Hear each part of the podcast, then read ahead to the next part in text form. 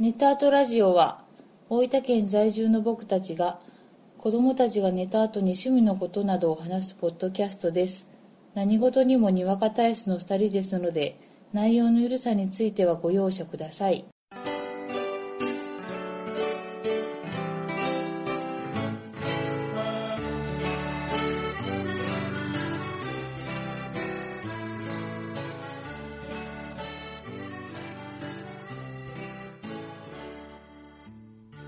こんばんは、ゴイジです。こんばんはあこです第、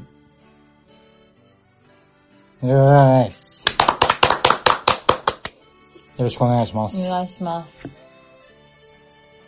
いやー、前回、はいブラックミラーの話あったじゃないですか。あありましたネッねトフリックスの。ええまあ、面白いっすわ。もうドンハマりですわ長谷川鳥さんにねえ、え前回ゲストで来ていただいた、うん紹介していただいた、うんまあ、SF ドラマです。うんもうこれはね、止まんないっすね。知ってる止まってない様子見てる ねまあ、これもね、うんまた話したいな。あとね、え相手は私でいいのかしらまあ、うまいこと話してよ、その時は。あ、任し、任して。はい。話していいよ。はい。話していいよ。お手紙いただいてます。はい。ちょっと前にいただいたんですけど、うん。なべさんから、あ、ありがとうござあいりがとまうございす。ます。ちょっとあの、内容かいつまんでね、はいと。ころどころ読ませてもらいます。はい。こんにちは、ネタアートラジオを今回も楽しく聞かせてもらいました。ザ・グレイテスト・ショーマンに X メン要素を感じるというお話、うなずきながら聞いていました。世間から疎まれたメンバーが力を合わせて一つのことを成し遂げるってまさにヒーローもの。特に中盤の、えー、まああれですね、いろいろとこう曲が流れるね、うんその曲とかにもグッときましたと。うんうん。そしてヒューマ、ヒュージャックマンの、その映画の中での流れが、うん。ローガン、映画のね、うんブルバリンを主役にしたローガンを見た後だと色々とグッとくるものがありましたね。ブルバリンを長年演じてきたヒュージャックマンと今回の役が妙にリンクしていましたうん。その他にも様々な名曲名シーン盛りだくさんでとても楽しい映画でした。ぜひオールスタンディングのライブホールとかで見たいです。ネタアートラジオこれからものんびり続けてください。ゴイジさんまたお会いしましょうということで、いただいてます。ありがとうございます。ありがとう。うございます。なべさん、あの、以前私、はい。 UFC 見に行った時にはい。お会いさせていただきました。あ、その説はお世話になりまおし世た。話になりました。いやー、グレイテストショーマン面白いね。いやもう最高の一言に尽きるよう。ん。この間、うんネタとラジオで話をした後に、うん。また見に行ってるからね。うんうん。より音響のいい映画館で。そう。そうなのよ。二回見たの。あこさん2回見たよね、あの。はいうんうんうん。天井からね、歌が降ってくる。音響がいい映画館あ、やねんね。そう。オールスタンディングって気持ちわかるよね。わかうる。ん常にこう、いい音楽が流れ続ける。うん。で、ちょうどこの、グレイテスト・ヒョーマ ン。グレイテスト・ショーマン。はい。ブルーレイ出ました。出ましたよ。いつ発売かわかんないけども、ろ出ました 5, 5月中にね。はい。これも、うん。見ました。もう特典映像見ました。特典映像がね、また良かったですね。もうこれね、すぐ買ってください。もうすぐ買ってすぐ見てくださまあ、グレイテスト・ショーマンを映画館で見た人も、うん見てない人も、すぐ買ってください。い。すぐ買ってください。もう、もうあの、人生のバイブル になりますから。なりますかなりますかはいら。あの、特典映像がすごく良くて、うん。あの、要は映画自体面白かったよ。うん。で、特典映像ってさ、うんまあ普通その映画うのん。紹介、うん映画これでできたよっていうのを流してて、まさにこれもそうなんだけど、うん。そこにもまた一つ物語があって、うん。特典映像の中にも。そ要は映画に出てる人以外にも、う。うん。この映画の音楽を作った二人組。そう。この二人のね、お話がすごく面白くて。引きつけられるよね。で、この映画自体がだいぶ前から作り始められてたんだけど、うん当時はこのえ音楽を作ったね、うんえー、ベン。ジ・パセクとうん。ジャスティン・ポール。うん。この二人は、えー無名だったみたいなんだけうど、んまあこの映画を、のために音楽を作っていく中で、うんどんどんどんどんとこう監督からの信頼を得て、うん。映画を成功に導いていくっていうね。うん。その過程が特典映像からも見れるので、うん。ぜひね、映画と合わせて、うん。まあもし映画見てない人も、できればブルーレイで特典映像まで見ると、うん。より感動がね、うん。深まるんじゃないかなと。そう、なぜこの人たちになったのかとか、うんなぜこの音楽になったのかとか、うんなぜこういう配役なのかっていうのが、より掘り下げられてる、うんうんうものやったけん、うはん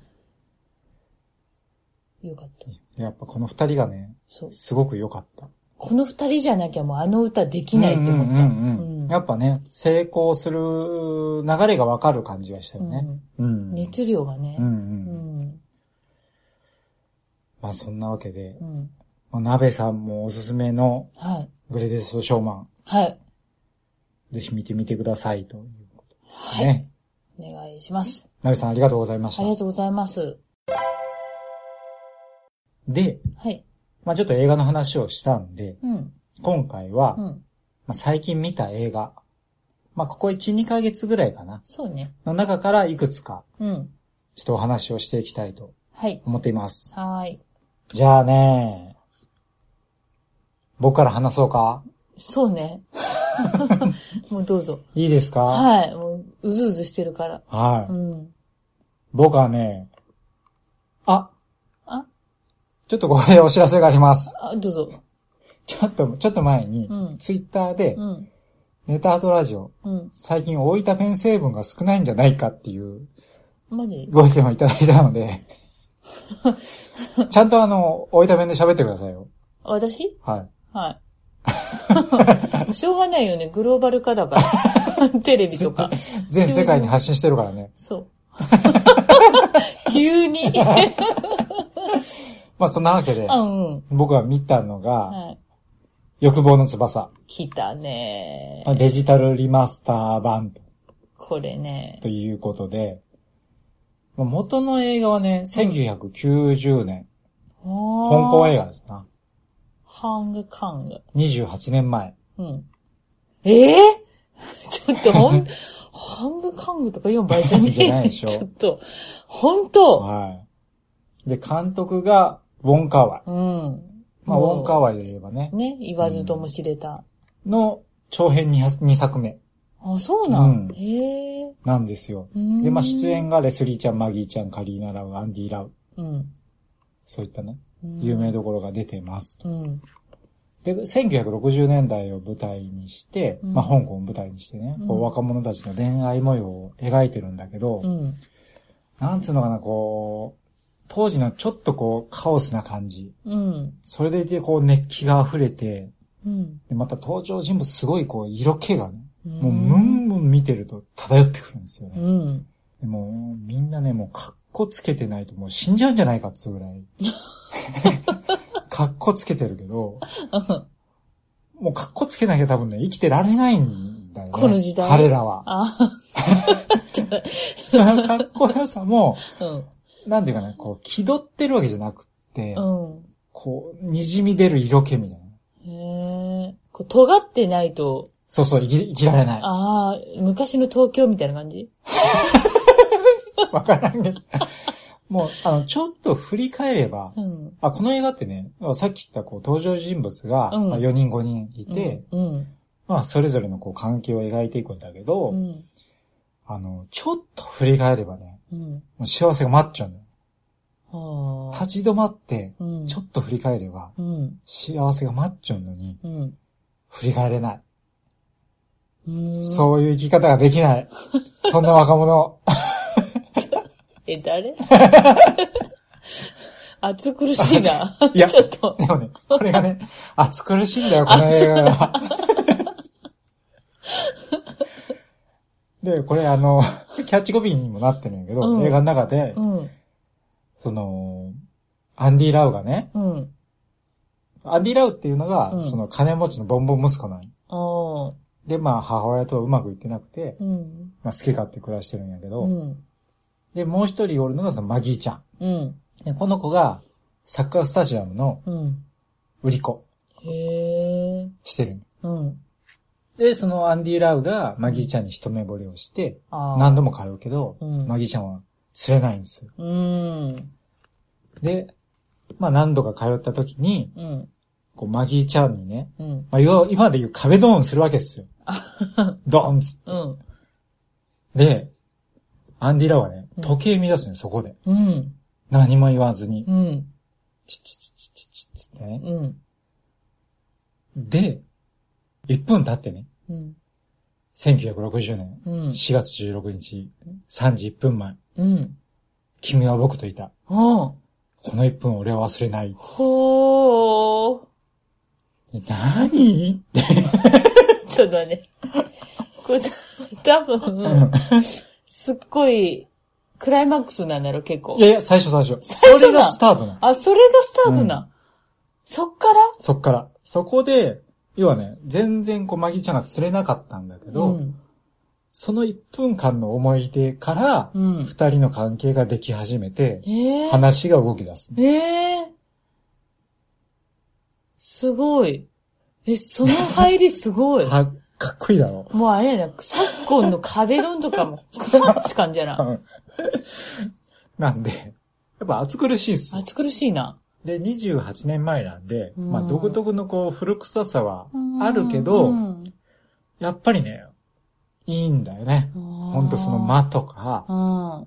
独特のこう、生き様とう。か、うんん。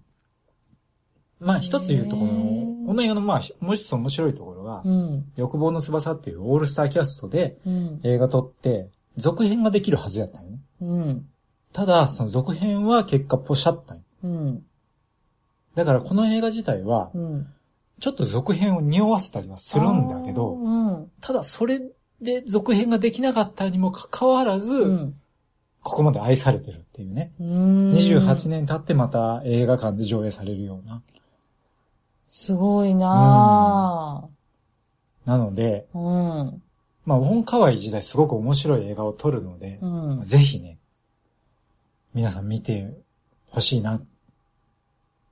ねこんなにもう、 こんなに前のめりなゴエジさん、ここ最近見てないか うらん、本当におすすめなんだと思う。うんだってこれ、こう、こう、なんちゅうん、公開日当日、はい、はい行きましたよね。行ったもんねうん。あ、しきれずに、ね待。ちきれずに。で、あの、まあ大分ってね、まあ、このポッドキャストでも何回か話出てるんですけど、うん。あの、まあ、ミニシアターがあるわけですよ。うん。まあ、80人ぐらいだったかなあそこ入れるのそうやな。で、大体行くと、うん。まあ、10人いないぐらい。うん普通の映画は。うん。ただこの、欲望の翼に関しては、うん。結構お客さん入ってて。うん。で、まあ、間違いなく、うん。みんな好きな人たちうん。なわけやん。うんその昔の映画を見て。うん。なんで、まあ、何があるわけでもないけど、うん。そういうこう好きな人たちで見るっていうね、うん。その空気感もまた相まってね、うん。すごく良かったっすよ。いいね。うん。こう、その当時のう、ん。初めて出会った当時の気持ちとかうも、ん。やっぱこう、自分の中そうでそうそうそう思い起こされたりとうんかあるかもう。ん。でもみんなそういう気持ちでね。できてるんやろ来てるよな。暑いな、うん。やっ、ぱ、年齢層もやっぱ自分より上の人とかが多かうったんですね。うん。まあそういう意味でね。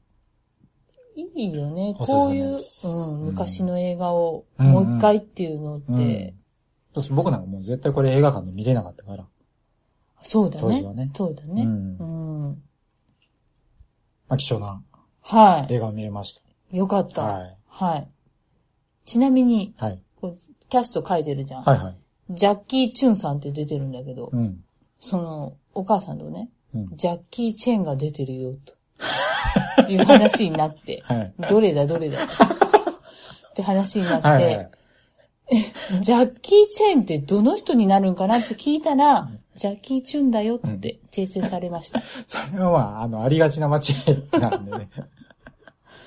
いやーでもあの、トニー・レオンとかもかっこいいもんな、はいあ、これね、トニー・レオン、うん。あの、名前出てるけど、うん。あまり期待しないで。トニー・レオンは。むしろアンディ・ラウアンディラウ。あトニー・レオンは、まあもう脇の脇みたいな感じ。ー、えー、ほんとみんなでも若い。若い若い。マッスルモンキーぐらい。マッスル文句やろ。あ言えてない。はいはうん、でも若いよねで。もかさっこいい。うんうん。アンディ・ラウがね、 閉めた後にまた喋ってるけど、あごめんね。 アンディ・ラウがまたね、これ警官役なんよね。あー、あ、そうなん。うんあれやな。あの、寡黙な警官。結構ね、うんウォンカワイ自体が、うんその警官が好きだったりする、ね。ああ、そうなうんん。で、警官中の、まあ、トニー・レオンが警官したりとかうね、ん。もある、したこともあるんやけど、うん。結構警官が重要なこうキャラクターとして出たりしてて、へで、アンディ・ラウもこう、寡黙なねう、ん口下手な警官役っていうのがまたね、う。へすごいこう、いいんだよね。実直な感じで。ーう。うん以上です。はい。はい。ありがとうございました。あこさんなんか、いますかあ、私はいあ、見た映画見た映画。どうしようかな。話しづらいな。しづらい。非常に。まあ、ただう、ん。ちょっとあの、家族映画はいはいのはい。ご紹介をね、はいはいさせていただくと、はもうちょっと前になるんですけど、はいはい子供二人を連れて、はいあのーあれを見に行ったんですよ。プリキュア。はいはいはいはい。映画プリキュアスーパースターズおー。っていう映画を見に行きまして、はいはまあ上位時間は、まあ子供映画っていうこともあってうん1時間ぐらいなんい。ですけど、うんうんうんこれね、結構ね、良く て。もうあの、涙、こらえてたの、私。子供といるしね。子供ですし。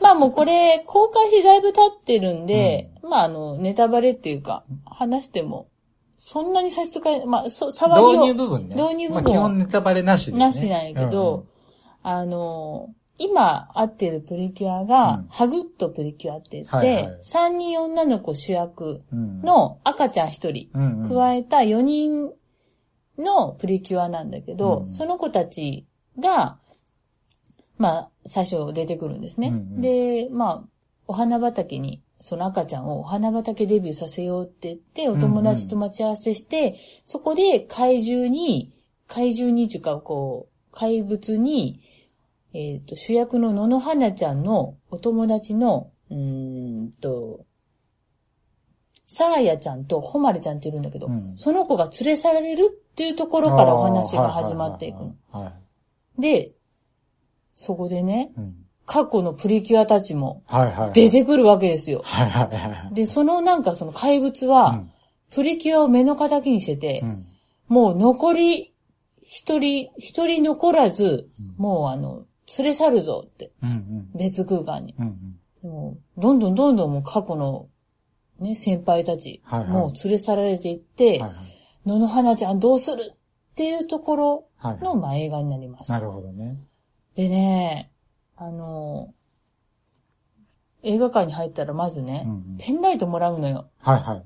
で、その劇中。クローバー型のね。クローバー型の、はいはい光るんですよ、うんうんで、それ劇中でね、うんお友達応援してねっていうところがあるんだけども、私もね、うんもらえたから、あ、もらえなかったんだけど、パーって、うんうん男の子も、ママいいよってくれたから、パーって振って、うん娘と一緒に応援しました。いいよね。胸熱。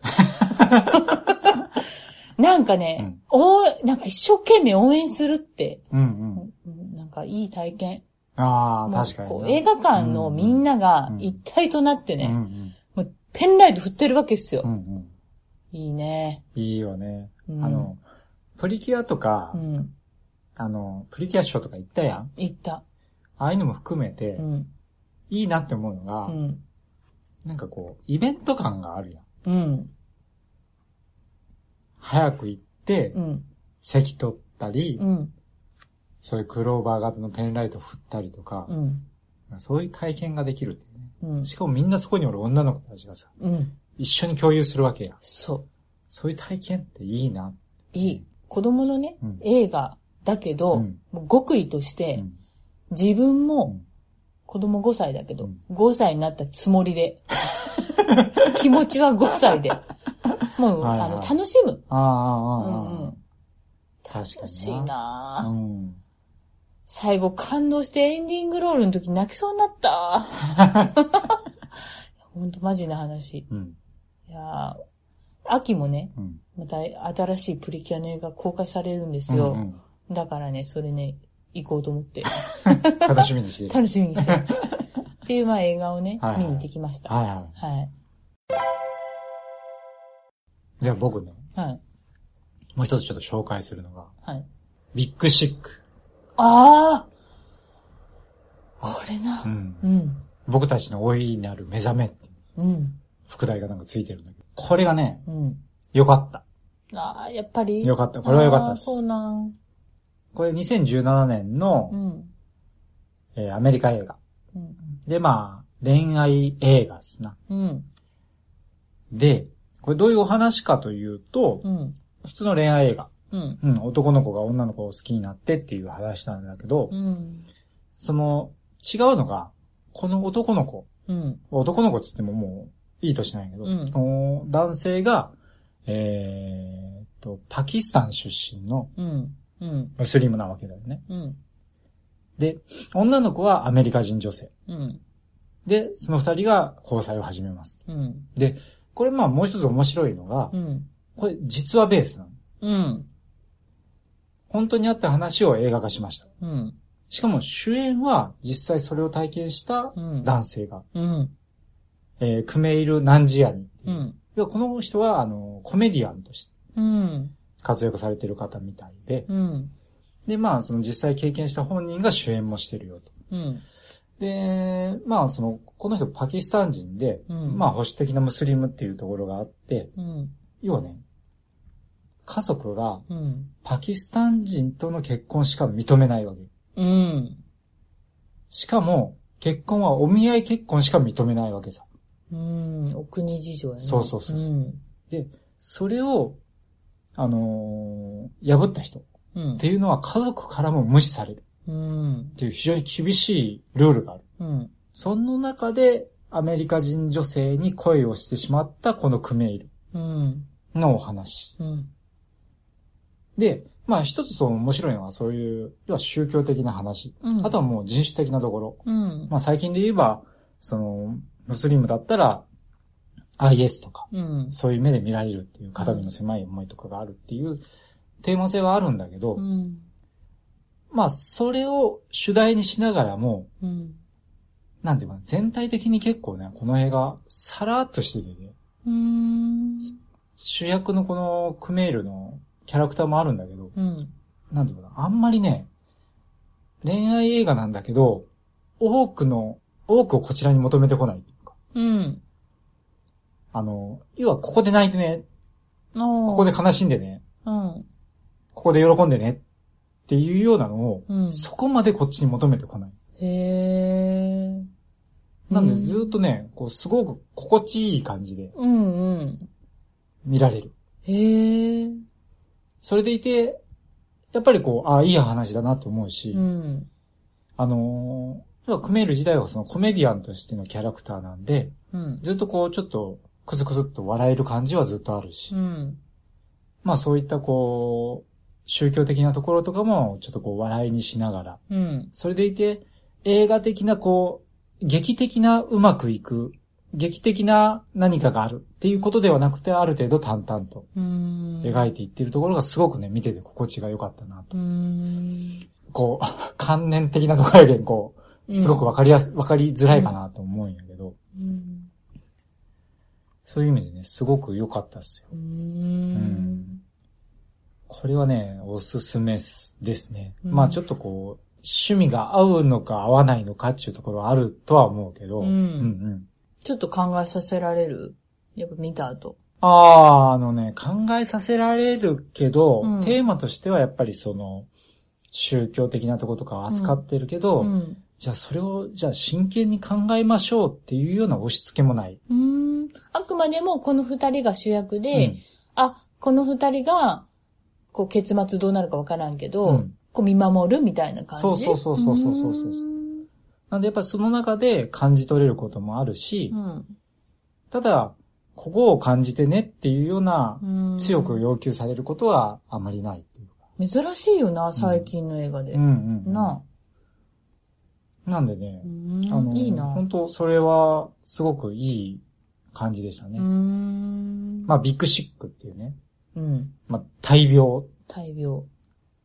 まあ、これがちょっとどういうお話かっていうのは、見ても、見てもらうとわかる。わかるかな。う。うんん。ぜひちょっとこれ見てみてくださいみ。見てみたいはな。あと、私はね、はい。ストップモーションアニメうん。を見てきたんです。うんうん。僕の名前はズッキーニ。うんうん。で、これ吹き替えは、私字幕で見たんだけど、うん麻生邦子さんとか、結結構あの、メジャーな人はいがはいはい。してる。うん。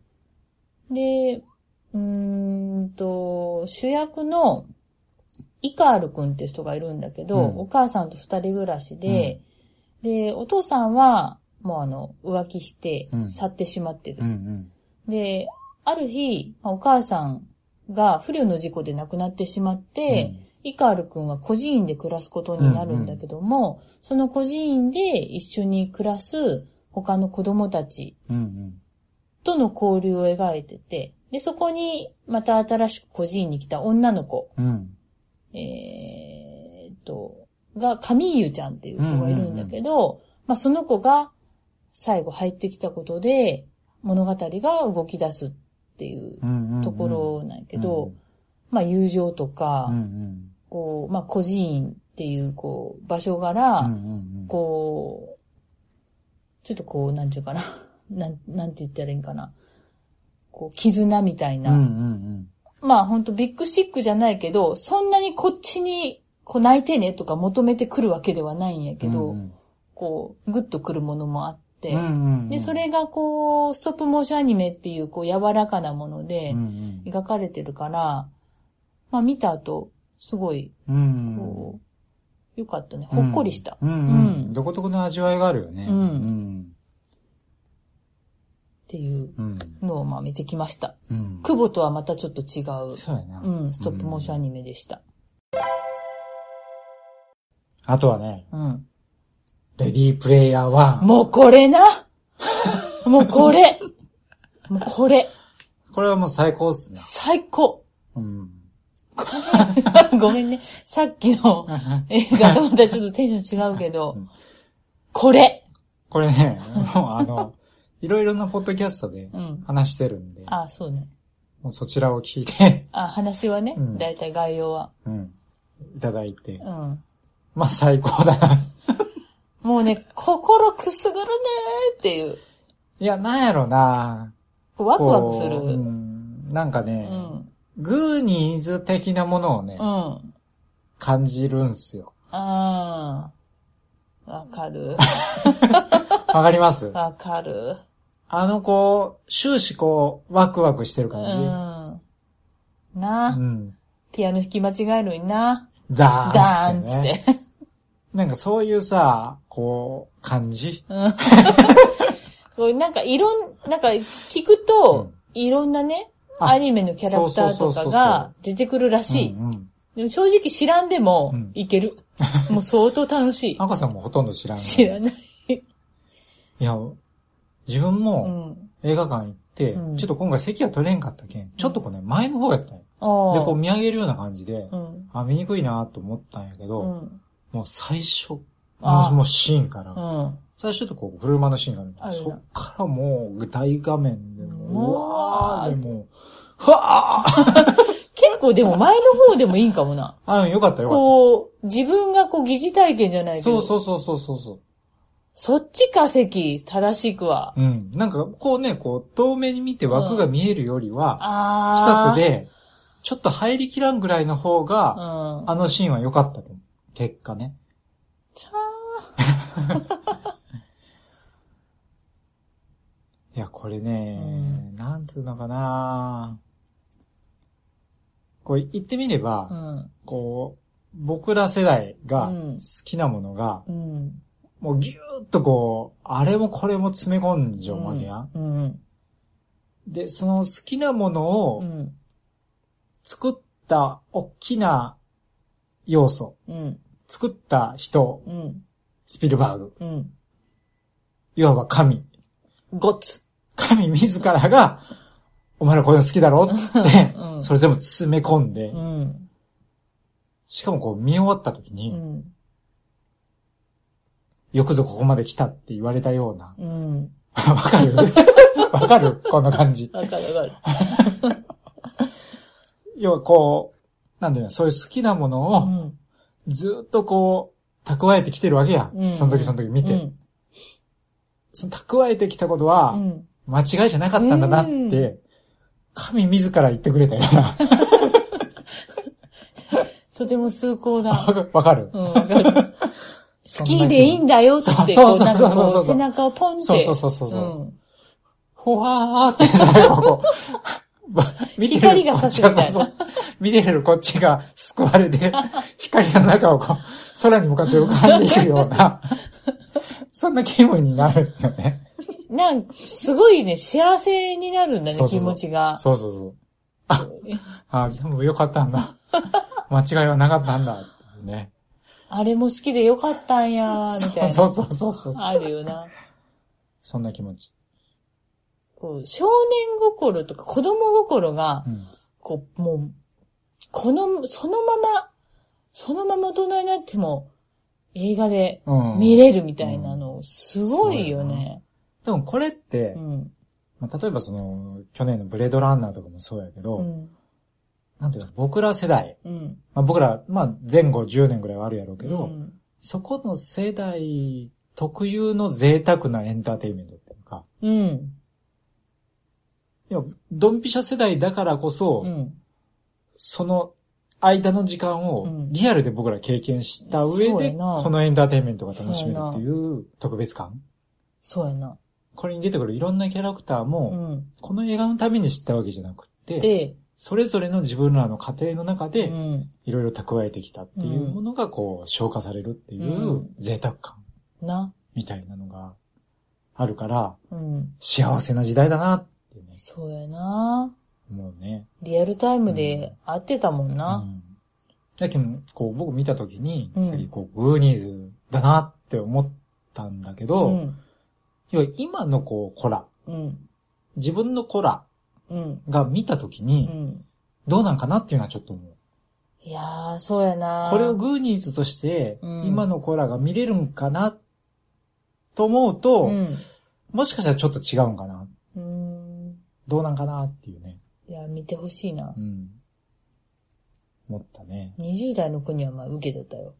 ちょっと。見て、見て、見た じ、次の日に進めたのよ。うんうん。これみ絶対見た方がいいよ、うつっんて。うん。行ってきなって。う言っんうん。たら面白かったです、って言ってくれた。あー、よかったよかった。うん。確かに最近のコラのキャラクターとかも結構入っちゃあう、しね。そうう。そうそうそう。だけうんどまあ、今いろんな世代に、んうん。まあ、ゲームしてる、うんうん。してないに関わらず楽しめるとは思う。キャラがいいよな、なんか。いい。やっぱさすがやね。ああ、VR っていうのもいいよね。うんいい。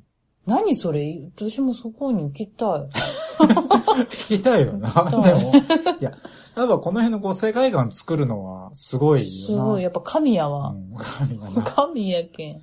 しょうがない。しょうがないな。うんなんかこう、本当最初にこの世界観をバーって提示された時には、うんやっぱこう、ジュラシックパーク初めて見た時のようなあ、そういう衝撃あっうたん、な、わーっていうね。ええそうそう。しかもこう、出し惜しみしない感じ。なドーンと出してくる感じがあったし。もうん。う、あの、好きです。私はこの映画が好きです。力強い。誰が何と言うと好き です。まあそんな感じでうん。話してまいりました。いいね、映画。いいね。うん。まあ、今年はさ、うんちょっと年、年初にも話しましたが、ええ。こう、席を切ったようにね、いそうろいろと映画を見始めてる。そまたこう、いくつかこう、話したい映画が溜まったら、う。はい。またこういう回をはい。設けたいと思います。思います。あと、まあちょっと前話したう、ん。ブラックミラーのう好んきな回とかあったら、うん。送ってね。それは、長谷川鳥さんがくれるんか な。だいぶは、教えてくれたけ教ど。えてくれたからね。 まあもしそういう見た人でいね。やね、本当にハマってるんですよ。ハマってる。毎回すげえな、っつって言うからね。そうそうそうそう。寝かしつけから出てきたら、はぁーって、はぁー面白いわーってなっちゃ感心しようの感心しよう毎回感心しようのう。よかった。はい。教えてもらってよかったです。ままあそんなことで、はい。今回この辺で終わりたいと思います。はい。ありがとうごあざりいがまとうしございた。ました。